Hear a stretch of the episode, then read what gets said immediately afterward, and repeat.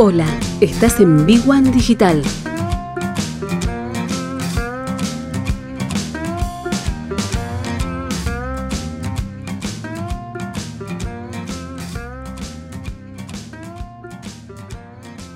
Recuerden que desde mañana hay es con inscripción previa, pero cualquiera que se quiera anotar a los cursos de la Academia Vea Emprende del Gobierno de la Ciudad de Buenos Aires lo puede hacer eh, en buenosaires.gov.ar barra academia Vea Emprende porque ahí hay una gran cantidad de cursos para hacer, todos gratuitos y de una gran calidad técnica. Hoy le vamos a tener una pequeña historia cortita porque está lleno de historias el mundo emprendedor, pero historias y anécdotas impactantes de cómo se formaron imperios en todos los continentes a partir de historias de vidas muy asombrosas. Pero realmente hay una que es muy, pero muy interesante, que es la de eh, la historia de Tramontina. ¿eh? Todos tenemos un cuchillo, algunos lo han hecho para cortar un fiambre, un quesito, otros para otras cosas, pero todos tenemos y conocemos la marca Tramontina.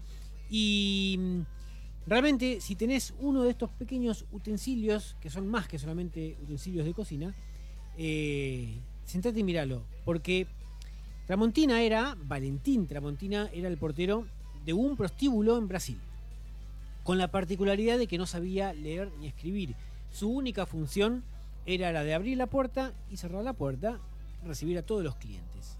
El tipo en la puerta del prostíbulo se paraba, abría y cerraba puertas.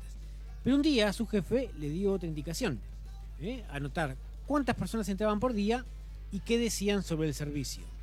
¿eh? Y como el hombre era analfabeto, no pudo hacer el trabajo, le dijo a su jefe, mire, yo no puedo hacer este trabajo porque el pequeño detalle es que no sé leer y escribir, con lo cual no voy a poder anotar.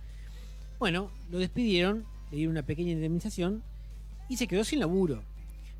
Y como él a veces también arreglaba mesas, sillas que se rompían, pensó en dedicarse a eso, arreglar algunas cosas que se rompían en los vecinos, hablamos en el año 1905, pero no tenía herramientas. Entonces con la indemnización que recibió, se fue a comprar herramientas, pero el lugar más cercano estaba a dos días en mula.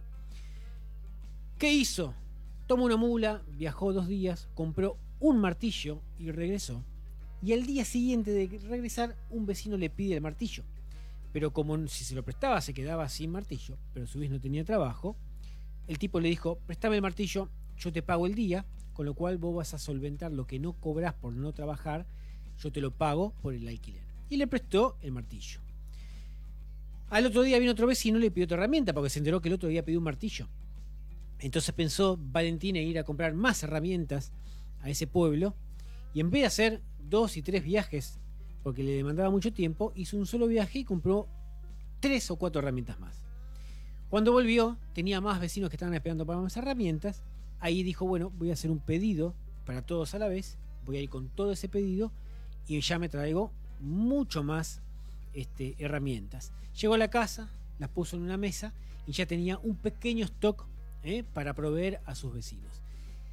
De esa manera, indirectamente, el negocio comenzó a, a prosperar y al poco tiempo Valentín ya hacía un viaje muy regular con muchos pedidos, volvía y abastecía. Así comenzó a crecer cada vez más hasta que empezó a asociarse con un herrero y a fabricar él sus propias herramientas. Y con el herrero empezaron a tener sus propios utensilios, a perfeccionar algunas herramientas y ahí empezaron a crecer mucho más. Tiempo después, ¿eh? con un negocio que estaba en alza, recuerden en esas épocas, cuando uno este, tenía algún pequeño, este, digamos, alguna pequeña idea que encajaba en ese pequeño mercado, no estamos hablando del mercado de este mundo actual, sino de esas épocas, en el 1900, todo impactaba de una manera este, mucho más dimensionada. Y tiempo después, eh, este emprendedor brasileño, con, con el dinero que había hecho, hizo una donación y donó una escuela al pueblo donde vivía. Pero en el día de la inauguración, le pidieron que firmara el libro de actas, lo que eso trajo uno de los momentos históricos que él lo cuenta a lo largo de toda su familia y sus hijos lo recuerdan. El alcalde del pueblo le dice, señor, le pedimos que sea el primero en firmar el libro de actas, esto sería un honor para todos nosotros. A lo que Valentín le dice, pero sería un honor para mí, pero yo no sé leer ni escribir. Y el alcalde le dice, pero una persona que construyó un imperio no sabe leer ni escribir, ¿qué hubiera sido de usted si supiera leer y escribir? A lo que Valentín Tramontina responde, Eso simple de responder. Si supiera leer y escribir, hoy seguiría siendo el portero de ese prostíbulo. La historia de Valentín Tramontina es la del fundador de Industrias Tramontina. Hoy a la fecha tiene más de 10 fábricas, 6.000 empleados, 24 millones de productos al mes y exporta a 120 países. La empresa se fundó en 1911 ¿eh? en Río Grande do Sul, uno de los estados más humildes que tiene Brasil.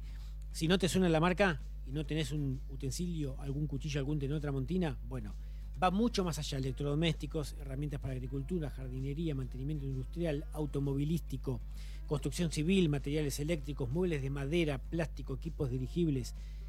Una gran cantidad de industrias de un negocio que creció tan solo de la una oportunidad de ser despedido, ser analfabeto, no saber qué hacer y arrancar con una pequeña y minúscula idea a transformarse en una gran industria que hasta el día de hoy le da trabajo a miles de personas.